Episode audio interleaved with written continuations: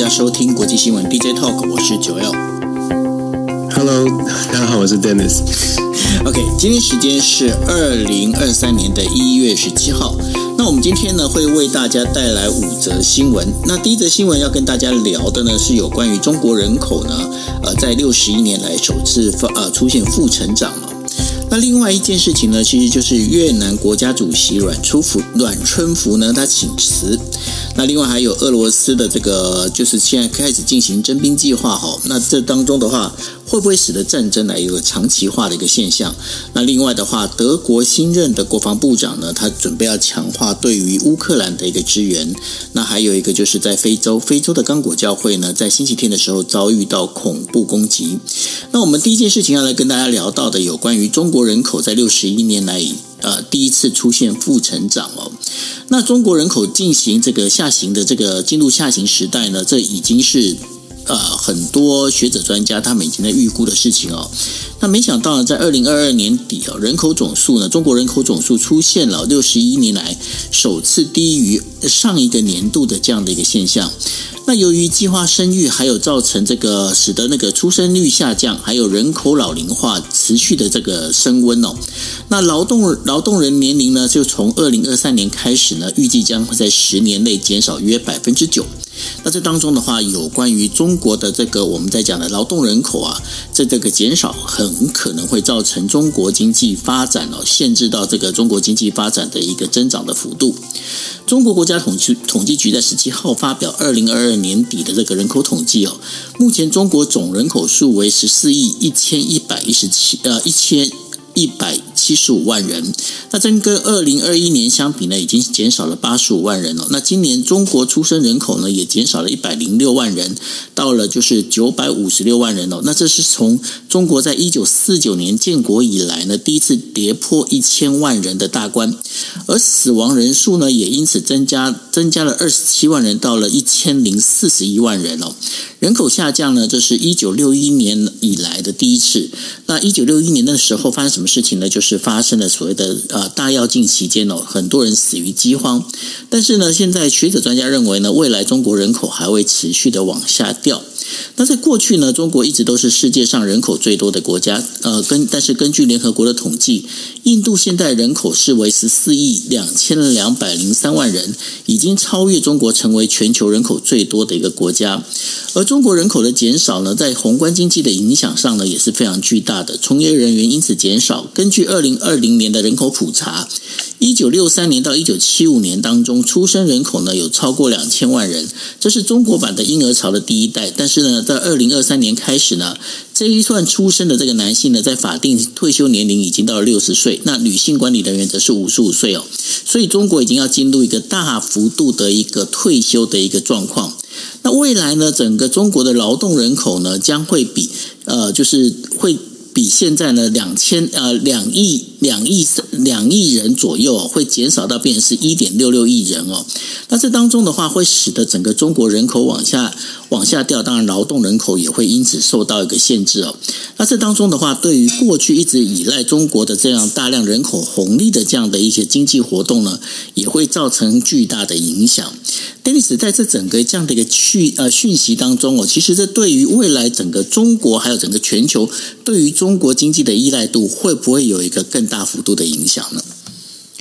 这个长期来说当然是会的，因为其实中国的人口为什么引发全世界的关注？主要当然我们知道中国呃很重要，在全球现在是第二大经济体，而且更重要的是中国一直以来都是所谓全球的这个制造中心，就是制造工厂吧，就是说。全世界的工厂既然是那里，那它需要的人口、需要的劳动力就必须要维持一定的水准哦。所以基本上中国人口的问题呢，会引发啊。我们先从这个资料来说，有趣的事情是中国不啊，中国政府不论不论释出任何的资料，不管是每年的这个 GDP 的成长的数据哦，或者是像现在这个人口数据，大家除了看到它这个数据之外，可能也要思考一下，毕竟它这些数据是不是长期以来都在被大家说，它释出的数据是不是完全准确？确的，是不是有做一些调整？那呃，来符合政府政策上面的需要。所以，当我们看到这个数据的时候，所以第一个问题是这个数据有多准确？那像这种稍微稍微比较比较不太乐观，不是非常值得大书特书的这种消息要公布，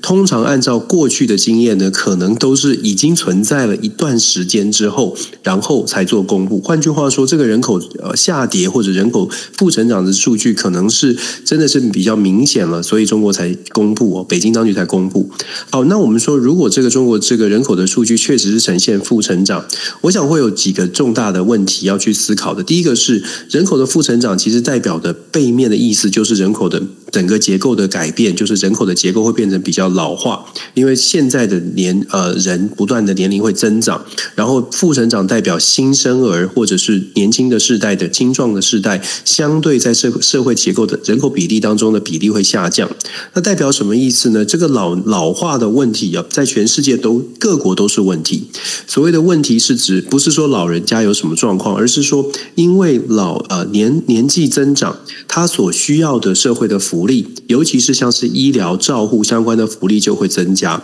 那在每一个国家，它可能应用的方式不一样，而且重点是它。每一个国家对于老年的福利，它的开它的这个支出的来源也不同。在中国很特别的是，因为它毕竟它是做过去所标榜的是共产制度，那有照顾老人，所以国家都有退休金。譬如说，你有公公务体系，基本上国靠大部分的中国的老年世代退休的世代靠的是国家的退休金。那在其他的地方可能不会是完全由国。就给政府这么大的压力，可是当你完全靠政休，大部分是靠退休金的时候呢，你的政府的财政就必须要有足够的劳动力跟生产力，然后政府的这个经济表现要。达到一定的标准、一定的水准，这个每年支付在老年人口的照护、医疗等等的这个，甚至是退休金的计划，这些钱才会够用。所以老年化呢，第一个带来的就是人口老化，第一个带来的就是社会福利、政府财政的压力会非常大。第二个问题，就像我们刚刚所说的，既然中国是世界的工厂，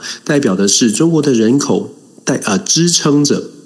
这个中国的劳动力过去很长期以来支撑着全球的经济，至少在制造业的部分支撑了很大的，给了很大的支撑力道。当然也连带的带来了很大的这个中国的商这个商业发展的商机，因为大家都会去做中国做生意，包括了内需市场也跟人口有关。想想看，一百个人跟十个人，一百个人每个人都买一瓶可乐，跟十个人买一瓶可乐差距就很大。当然是比较夸张的说法，但是当你中国人口小老呃这个开始缩减。那会花钱比较会买这，比如说奢侈品或者一般的这个消费性电子产品的人口稍减少之后，当然它的市场规模也变小，然后它的劳动力也变少。所以九哥刚刚说长这个会对世界经济会造成什么影响？我们就说长期来说，如果按照这样的一个趋势，是呃中国对于世界的经济的影响，不是不能说是影响力变小，应该是说相互来说，这个世界也会受到中国整个生产力制造力的下滑而受到蛮大的冲击，那当然这会是中国的一个很大的挑战哦。世界各国，包括我们台湾在内，其实面对老化。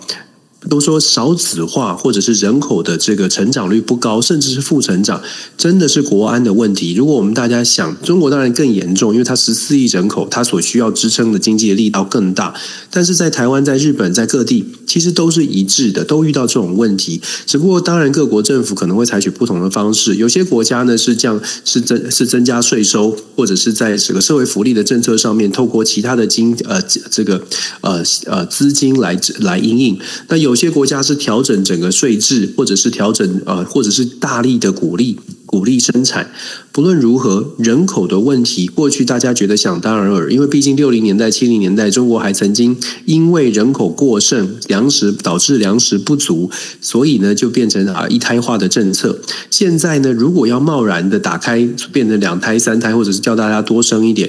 以目前中国的体制来说，不是说不可能，政策要推行，不是说不可能，但是。老实说，这么大规模，如果要做增增产的这个政策哦，恐怕也要从长从长计议，多多方思考。因为当你有人有了更多的孩子，你可以想象得到，直接想到的就是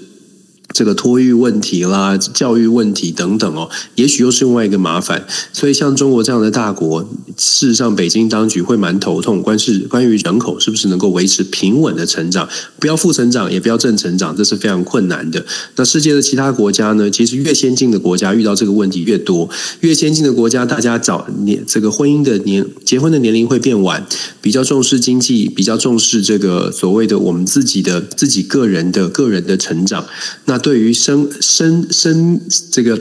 生养孩子，就不会是像过去比较传统社会，因为需要多一点的孩子来照顾家业、家里照顾家里的农地哦，所以整个生活形态的改变呢，导致现代化这社会，呃，这个孩子的数量本来本来就比较少。那未来的世代，我不知道会不会全部都变成更多的机器人，可是可以确定的是，最终还是得回到。你有没有足够的人去消费？有没有足够的人去生产？那以中国的状况来看世界，我觉得这会这个会是这个是这个世代的呃，尤其是甚至我们的下一个世代的年轻年轻朋友们，他们可能会遇到的很大的问题。做什么事情人其实不够，会很麻烦的。其实一个呃，就是我们在讲的一个生育政策哦，它本身的影响呢，大概会呃，就是有评估过，大概是二十年到三十年，因为你必须要评估一个人的一个。成长的这样的一个时间哦，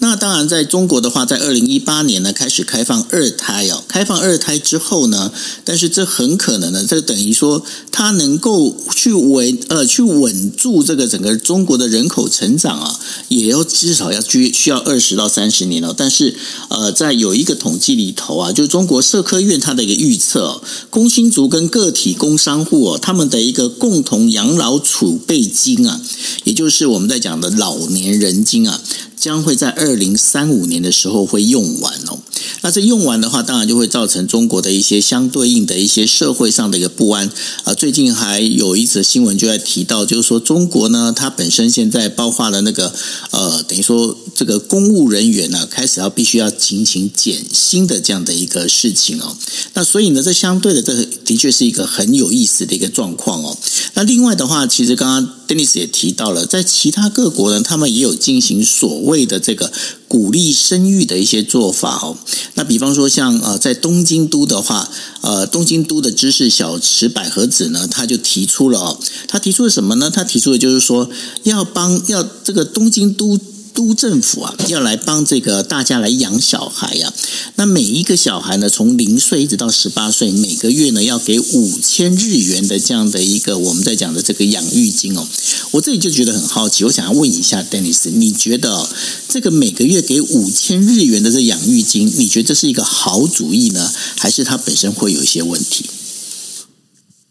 呃，我不知道五千日元对于大家的那个补助的力道有多大，但是我觉得任何鼓励，以现在这个时时代，我看到的，包括我身边的朋友，我看到的，其实真的是需要多鼓励才会多出多有生育，真的是蛮大的麻烦，因为大家会对于生孩子会怕的，因为因为。要教养啊，然后又对于外未来的这个不确定感很强。这不确定感其实不只是在台湾或在任何的国家，事实上很多的国家都有同样的感受哦。就是未来的社会到底会是什么样？连连我们都不太确定未来到底哪一个产业真的还有一定的保障。所以最近我看到一个媒体的新闻，还在讲说，好像是呃丈母娘还是岳父岳母看哪一个科系毕业的人是最适合当女婿的。你可以看到医生还是排名第一哦，不难想象。大家对于未来的不确定感，让让这个行业的选择也是完全朝向哎，就是非常务实的这个这个方向。那也再次的证明，就是说未来的这个不确定性呢，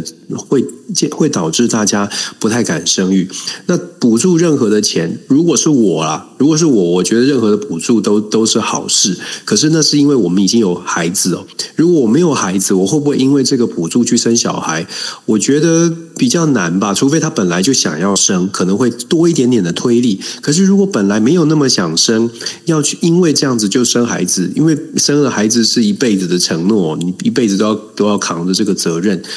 五千日元甚至更多，可能我觉得是蛮困难的。其实哦，这个五千日元哦，它整个讲出来之后，刚开始大家会觉得说啊，好开心哦，五千日元。可是后面又补了一句哦，因为必须在我们在讲说在税制上面啊，必须要专款专用啊，所以呢，这个五千日元这个钱从哪里来啊？就有的想法是说，哎，那就是从消费税哦，从消费税提升消费税，也就是说，现在日本的消费税是百分之八，那是不是提升到百分之十？当所有的家庭听到说要提升消费税的时候，他们立刻讲一句话说：这五千日元我还是不要好了。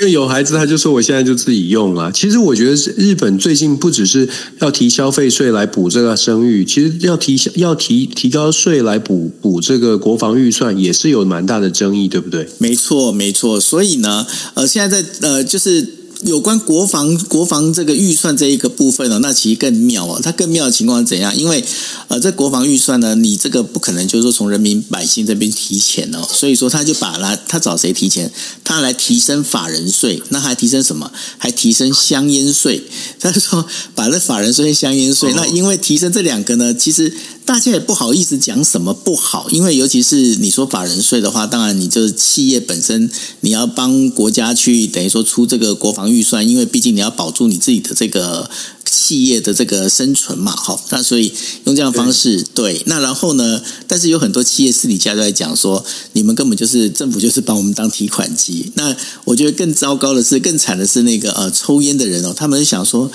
我们抽烟，然后我们还被瞌睡，但是的确这，然后他又没有办法去反驳什么，你知道吗？那这也是蛮有趣的事情。哎，我也我我这个你就讲了，我就让我觉得很好奇，在日本抽烟的这个风气是不是还是存在着？我是说，在很多地方抽烟都慢慢变少了。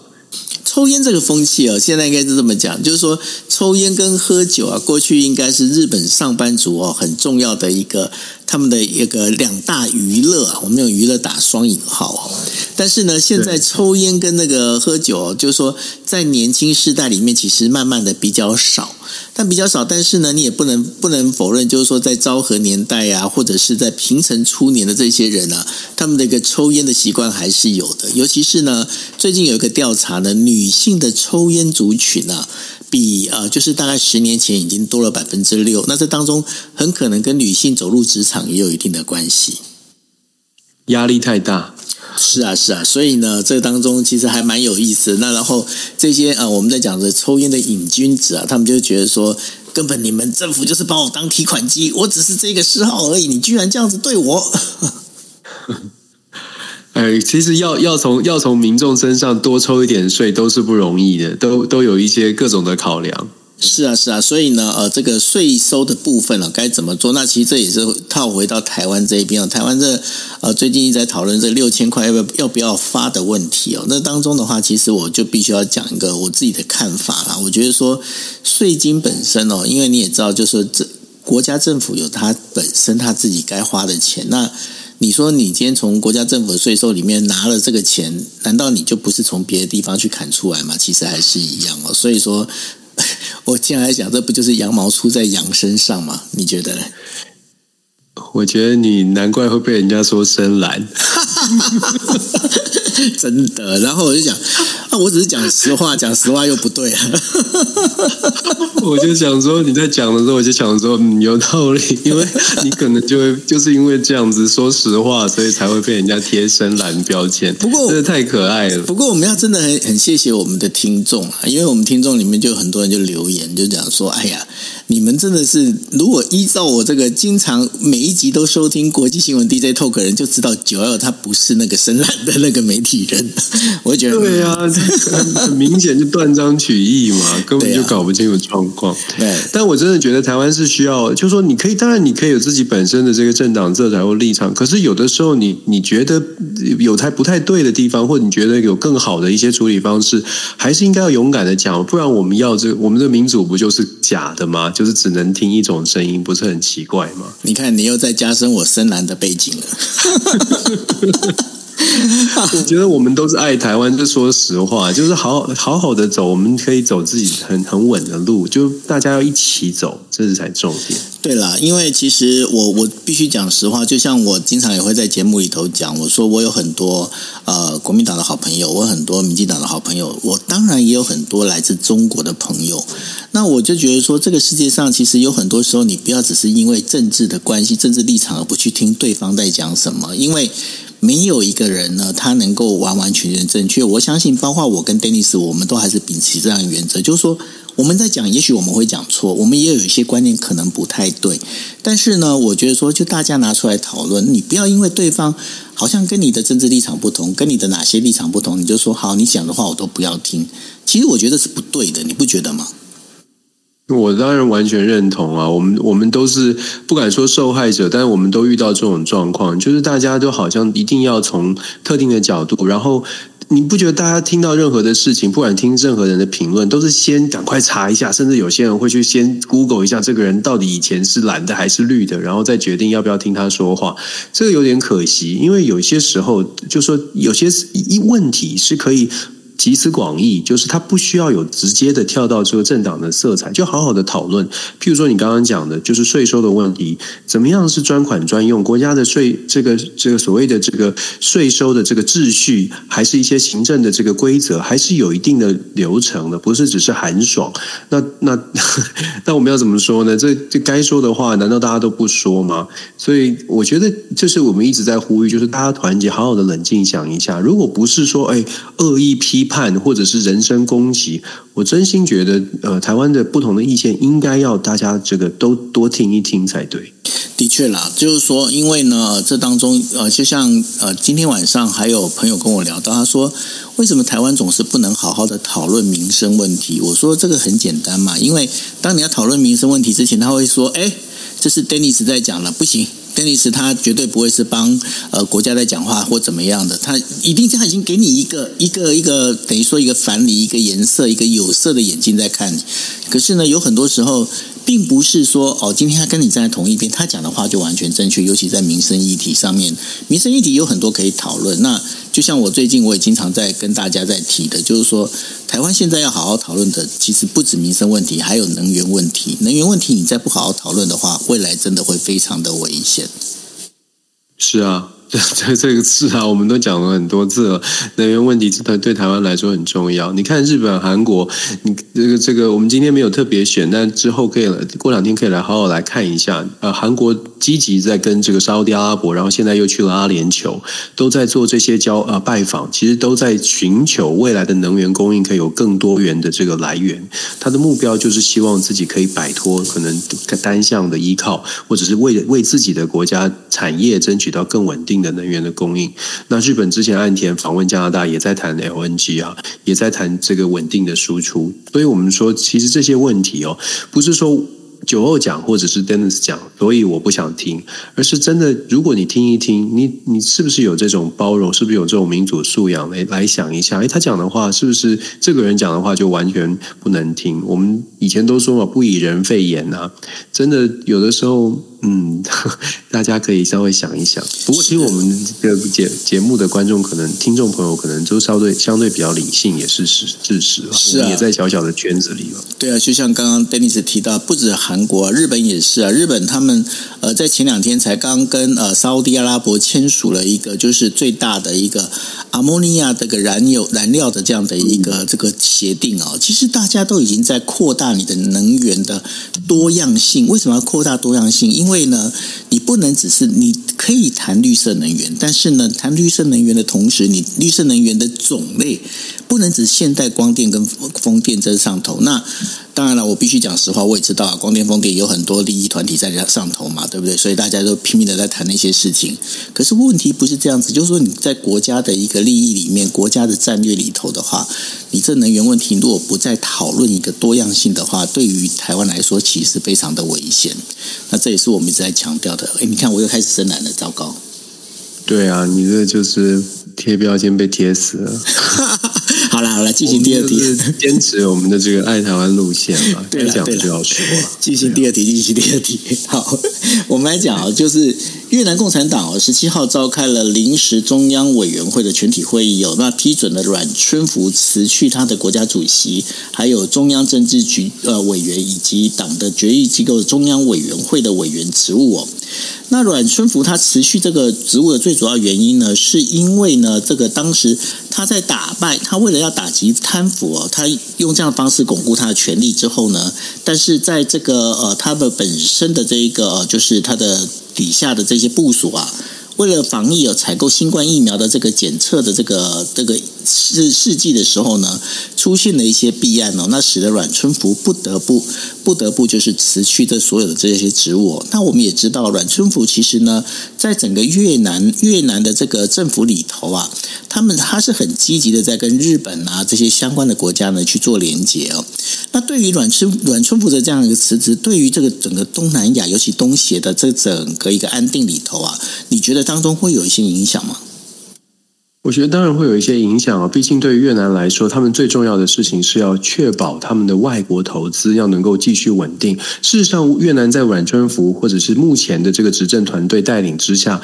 其实他们发展的表现的不错，尤其在疫情过程当中，当然过程当中都有一些些颠这个颠颠簸簸。可是如果你仔细你看数据，经济成长的数字哦，他们在东南亚国家当中算是还不错的，那就说表现算是名列前茅。也就是说，过去这段时间，不管你觉得他的政政权是是一个什么样的存在，但是至少外资觉得稳定。就对于越越南而言，他要经济发展，他必须靠很多的 FDI，就是外国的投资。而现在的阮春福跟这一群。目目前的越南的这个越南共产党呃带领的政府，至少在过去强调的就是传给传递是稳定的样子。可是近期呢，因为他他们主打的这个反贪腐的全国的全国的会议，采取了很多的行动，可以说是用铁腕来加强这个监监管越南的这个呃反呃这个贪贪污的贪污的人士哦。最近爆冒爆出来的这几个料呢，包括了这个呃 COVID nineteen 测试试纸。市值的贪污，大呃，媒体是说超过三千四百万美金的这个贪污，分给了呃数十位的政府的官员，然后再加上所谓的医疗包机，每一架包机，我看到媒体是说每一架包机，这些官员呢抽四万九千块美金，超过四百架，所以又是一个非常惊人的数字。相对于越南整体的收入而言，那是非常非常多的，整个观感很差。那政府呢就下令要做呃决定要这个大力的整顿哦，大做出这样比较大。大的动作，可是就像我说的，像阮春福这样，他当然越南是集体领导，所以阮春福的下台前之前就有两位副总理下台了。对阮春福的下台，他传递出来的讯号是，现在在针对越南越越南的政府，尤其是最高层的这些集体领导的这些人、这些官员呢，他们认为贪腐必须要必须要来整治。可是，如同我一开始所说的，越南做出这些动作，他也许可以稳住民心，但是可能会遇到一些状状况，是外资会担心。那现在，如果像阮春福，大家都觉得他过去还可以，那遇到这这些状况，为了贪腐下台之后，新上来的新上来的人是会是谁？有没有这个稳定的力量？我觉得这是越南的挑战了。那未来，我们也知道，现在整个美中的情势很紧绷哦。越来未来上来的这些人，他们对于未来。整个整个美中的关系当中，或者是经济发展上面，如果外资减少了，那相对来说，那个比重，所谓的比重，就是说外国势力、外国的财力影响越南的那个程度，就会出现新的一些变化。就像跷跷板一样，你如果来自西方国家、民主国家的影响力、财力是慢慢慢慢衰呃减少，因为觉得不放心，所以减少了投资。那你可以想象，另外一方就是可能是另外立场、另外立场的。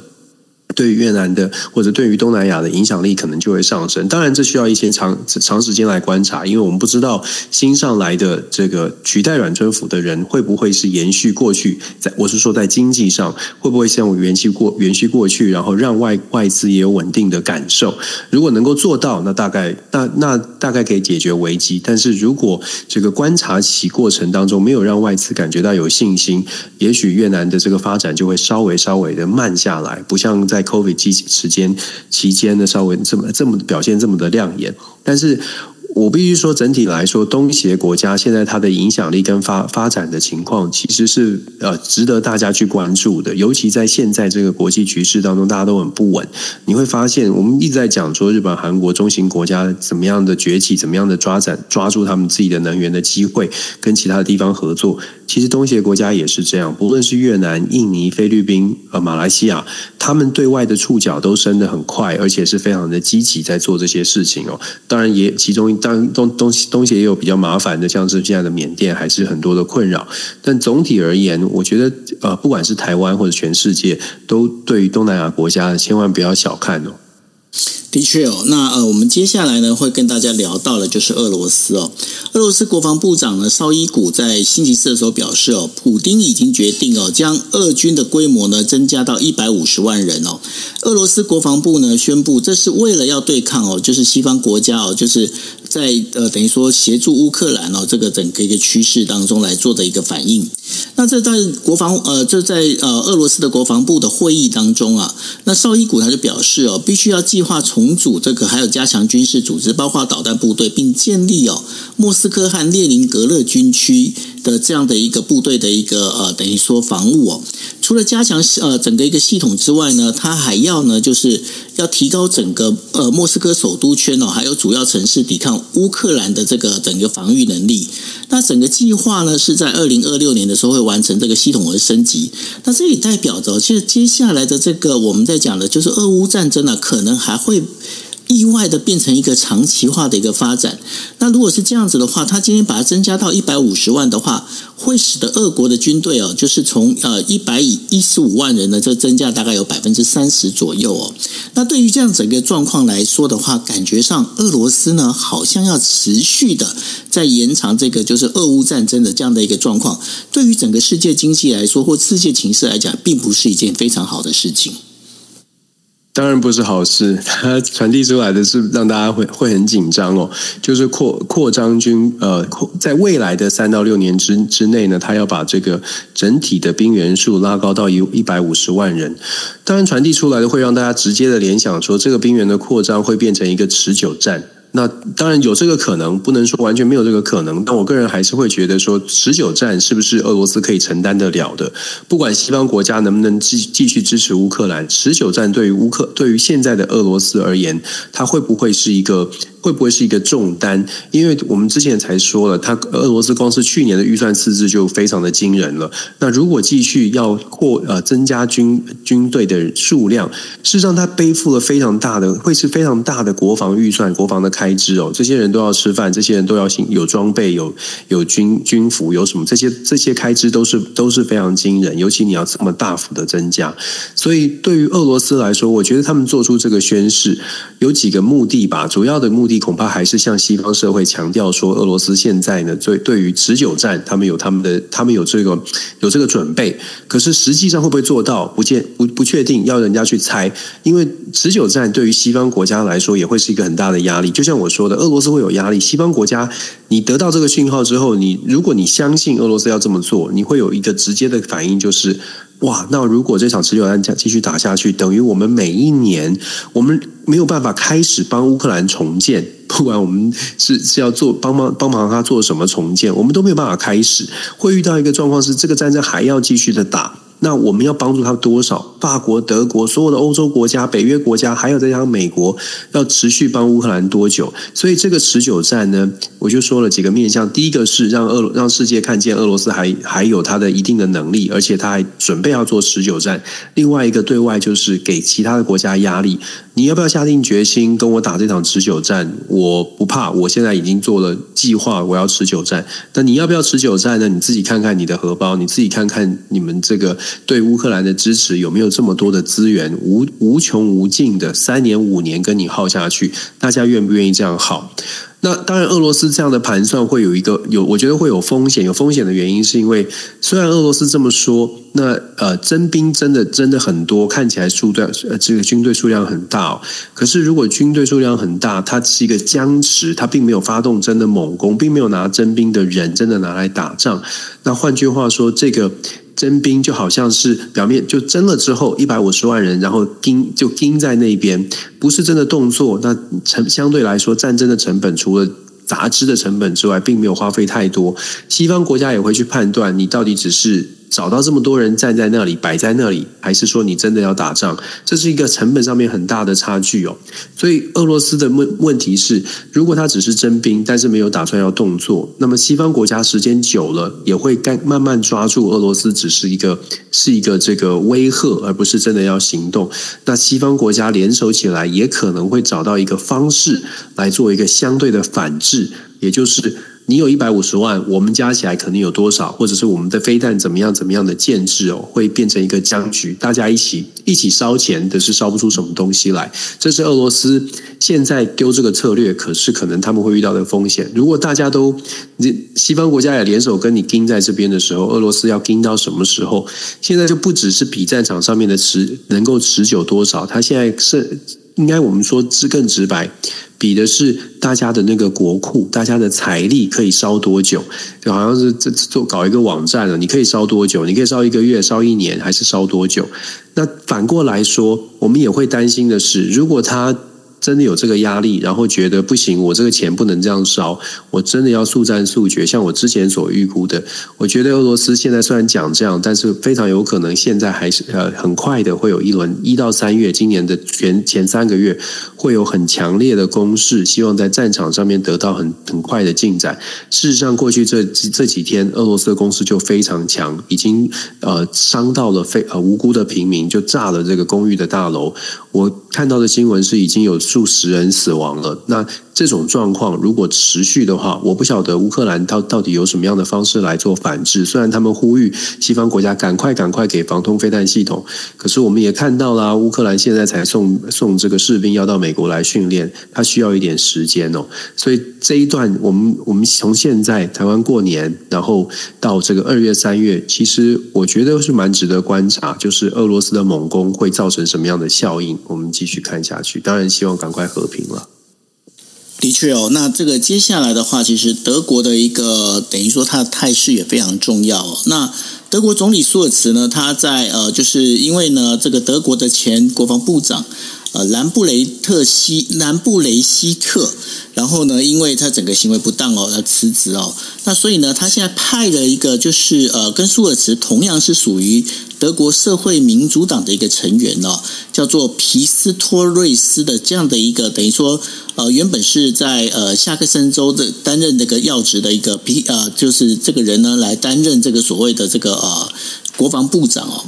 那舒尔茨认为哦，他的来领导呢，可能是一个最重要的，对于德国联防国呃联邦国防军来讲是最合适的一个人选。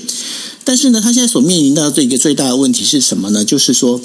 波兰呢，因为德国他批准的就是波兰提供这个主要战呃主战的一个坦克给呃乌克兰哦。那对于这件事情的话，接下来德国的这整个一个对于这个乌克兰支援的这个态势呢，也将会左右的整一个我们在讲的就是。俄乌战争的这样的一个战场的一个战局哦，尤其是接下来这个坦克战当中啊，这个德国他到底愿不愿意就是真心诚意的去提供这些武器了？对整个这个战局来说会有很大的影响。那对于这样德国这样的一个改变呢，他做这些事情，那德国他现在到底是站在怎么样的一个角度来去看这样的一个状况呢？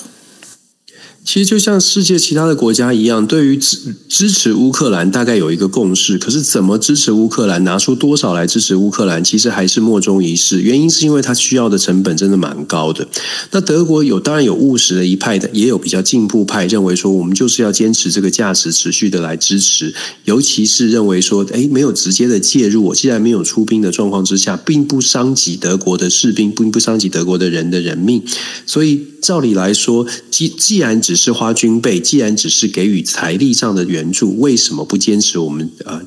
坚想要坚持的捍卫的民主价值，当然，可是另外一方面就是说，如果我们持续这么做的话，伤害了德国的经济，未来受到的影响的不只是德国的军事上面，可能在经济上、社会福利上，其他的钱也会有所压缩。就像我们刚刚上一上一题有曾经讲过关于税收的问题，你是你任何的花开销都不是凭空会掉下来钱，都必须要去斟酌这个斟酌使用，而且可能就是要挪用别的地方的，所以当当然。德呃，德国也会有内部不同的声音，认为说我们对乌克兰的援助有限，也必须有限。那现在呢，德国的国防部长为什么说承受这么大的压力？就是因为他过去常常摆在，就是把自己或者是把德国呢这个立场，感觉起来就是比较坚坚持在所谓的务实上面。呃，所以我们看到很多，其实已经从战争开打以来，一开始包括呃只送钢盔啊这种事情，就再再反映出德国的相对保守派会认为说，我们支价值上支持，但是实际行动上能做的有限。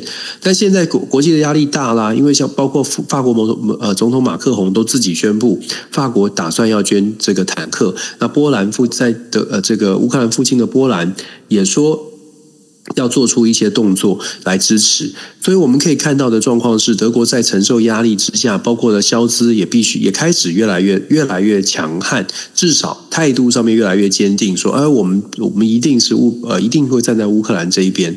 那这种内忧外患啊，他自己本身的失呃这个态度不是不是很坚定，然后自啊，在过去还曾经拍过一些短影片，让大家觉得说，哎，他好像没有把这件把乌克兰被攻击这件事情放得非常非常的严肃。总而言之呢，因为大家觉得他不适任，再加上德国自己本身务实跟现实呃跟理想之间的拉扯，目前看起来是理想的部分呢，可能稍微占一点点上风哦。尤其是我们知道贝尔伯呃贝尔伯克还自己呃绿党的这个领袖，也是目前的阁员，还跑到了这个呃跑到了乌克兰去拜会，就在上个星期那。在这样的状状态之下，现在德国看起来就是，哎，我们也要全全力来协助。换上了新的这个呃国防部长，过去是内政部长，看起来如同媒体所报道的，看起来他会稍微的更强势一些，针对支持乌克兰。那当然，他的强势会不会真的造成呃乌克兰有完全反攻的契机，或者是会不会造成俄罗斯更大的压力？我觉得在设备上有啊，武器装备上面会，如果真的德国愿意提供援助，可能真的在战场上武器设备上会好一些，那但是问题是，这这个好一些，是不是就真的能够帮助乌克兰完全的逆转这个战局？我觉得也是啊，可能效果没有大家想象的，就是这么的神奇哦。还是最终还是得靠一些外交的斡旋。那德国现在看起来是表态了，是站站边了，是在这个立场上面是更加的强硬了。那接下来就看看西方国家都变成强硬之后，俄罗斯是不是会退了？是啊，那所以呢，这等于说我们在讲说战场啊是瞬啊瞬息万变啊。那这瞬息万变的一个情况之下，接下来会怎么走？我们还持续看下去。那第五则新闻要跟大家聊一下非洲哦。那非洲刚果民主共和国呢，在星期天的时候，有一座教堂发生了疑似恐怖袭击，造成了十人死亡，三十九人受伤。法新社的报道是说，这当中的话，这可能这个行为是应该是伊斯兰极端组织民主力量同盟，也就是 ADF 来做这个整个一个攻击行动哦。那这攻击行动里头啊，因为这个整个因为呃已经造成的是当地的这个呃我们在讲的就是刚果民主共和国这些国民啊，就有一些伤亡的一个状况发生。那根据刚果的公安情报局的一个一个介绍啊，ADF 它是在一九九五年的时候成立于乌干达哦，两千年代的时候呢，它在乌干乌干达的军队里面呢是。被乌干达军队扫荡之后呢，就跑到了就是北基五省这边去哦。那然后呢，二零二一年的时候，美国国务院呢也把这个 ADF 定义为就是外国恐怖组织，那属于就是伊斯兰国。那这整个一个状况里头，这感觉上伊斯兰在这呃刚果，尤其在非洲这一边呢、整个一个势力好像还是非常的动荡。那接下来这当中的这最主要原因到底为什么？他为什么要攻击这刚果这个共和国的这个教堂呢？我觉得呃，我刚果，其实上世界世界上有两个刚果。首先，必须先说刚果民主共和国跟刚果。那这两个国家，刚果民主共和国被攻击的这个是比较大的国家。那它在非洲事实上是第二大国。然后它所在的这个首府金夏沙也是是呃非洲的这个非常大的一个城市哦，人口超过千万哦。那为什么这现在被被攻击呢？其实跟刚果民主共和国它的立场基本上就是说，对于伊斯兰国，对于过去的这个宗宗教的问题，其实一直以来都有。蛮大的这个冲突，然后是基本上，刚果民主共和国内部的武装团体之间本来最近这几年尤其是严重哦。事实上，这几呃刚果民主共和国里面好几个省都有内乱，都有爆发这个呃。政府军跟所谓的武装武装的部队有这些很多的冲突，那当然反恐怖组织最喜欢这种地方，最喜欢这种本身内内部就有很多动荡的国家，再加上他们这个经济的表现非不是非常的理想，那这种状况提供了这个养分，提供了发展的空间。那武装部队攻击攻击这个教教会，然后。呃，已经出来就说啊，承认他们做的这件事情，其实还是某种程度上面来说，就是要告诉大家，就是就是告，就是就是非洲国家最近这几年，其实我们说在最近这几年，非洲国家面临的一个共同的问题。那如果真的要往前推的话，就我们之前也分享过了，在阿富汗事件之后，阿富汗撤军之后呢，给了非洲地区很多很多这种，不论他是真的在宗教上面的不不呃不满意，还是还是他就是一个恐怖组织。让大家觉得这个世界，让他们很多的在非洲的这些组织觉得这个世界，诶，现在很乱了，大家都有机会了，人人有机会。然后在国内又在他所在的地方，又发现政府其实并没有办法抓到人心。然后这个政府可能因为财力的关系，在武装的实力上面又不是很强，所以你我们看到了已经太多非洲。不啊，不仅仅是发生这个骚动，或者是武装的攻恐怖的攻击，甚至推翻政府的都有，像是在南苏丹，到现在都还没解决。所以这种状况在非洲其实非常值得大家去，非常值得这个西方国家的关注，也真的引来了像是美国这些国家都有关注。问题是。大家能够关注我们所谓的关注、关心、关关怀，不管你关什么，基本上你关不住这些武装分子才是重点哦，就是没有办法真的有办法压制他们。那在刚果民主共和国的民呃这个。影响是说，它很，它是一个最大的国家，它有非常丰富的资源。现在变成呃，内部如果变成非常混乱的状况，谁来介入？谁可以来安定呃这个国家？包括了自己的政权是不是稳定，都会是一个很大的挑战哦。目前我们看起来。目前看起来是好像没有什么没没有什么人能够能够 能够让这个非洲的非洲的情情势能够稳定下来，这这个我想才是啊从国际关系的角度来看最大的问题，这个。非洲地区除了就是政治的动荡造成流离失所啦，造成武装这个呃，造成这个恐怖组织有机会生根、有机会茁壮，甚至影响周边的国家呃呃连带的这个扩张、扩散、扩散的效应，然后再加上这个成千上万的家庭流离失所造成的人道的危机，这这个效果，我们说刚果很大嘛，就这个效这个效果。我我想，我们 DJ Talk 应该是最常讲非洲国家的一个一个一个一个节目哦。我们都一直跟大家讲说，像非洲这种状况，大家都不关心，也没有太多人真的会花时间在美中竞争、中东危机、乌俄战争这种状况之下，没有人没有太多人花心思在非洲。我们只能说，现在非洲的种种的问题，变成未来世界一个非常呃呃，已经可以可以说是很明显的一个潜在的一个未爆弹哦。什么时候来拆，什么时候会爆，我们都不知道。只不过现在看起来全，全全球把它这个非洲地区的问题优先顺序排在非常后面，这个也是一个蛮无奈的，也是很现实的呃问题。其实哦，就是为什么我们国际新闻 DJ Talk 会一直在谈非洲，其实有很重要的原因，也要呼应一下今天的第一则新闻哦。当大家在看到哦，就是说中国的这个人口开始老化，那尤其是这个整个劳动力下降的时候啊，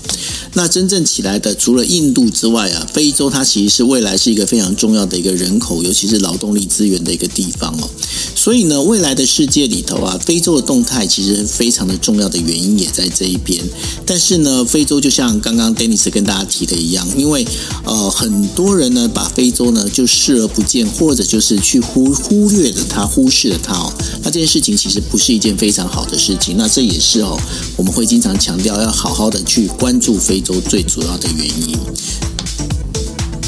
没错，是。好，那这就是我们呃今天为大家带来的五则国际新闻 DJ Talk，五则五则的国际新闻哦。那在这当中的话，我想说，呃，接下来 Dennis，我们接下来过年还是会继续讲嘛？你应该学校还 OK 吧？哦。过年 OK，但是看我们要怎么样来来做个调整吧。嗯，对，好啊。所以最近事情真的蛮多。对啊，反正反正我们现在就用 Podcast 的部分的话，我们就呃会比较多的是用一些呃，应该是怎么讲？我们会用录音的方式来跟大家来做分享，但是我们还是尽量能够完成哦，让跟大家分享的国际新闻的这样的一个事情，对吧？没错，没错。OK，好，那今天就是我们的节目到这边，那也非常谢谢大家的收听。那记得哦，大家锁定我们的 Podcast。那我们明天那再跟大家来报新闻哦，谢谢大家，大家晚安，拜拜。谢谢大家，拜拜。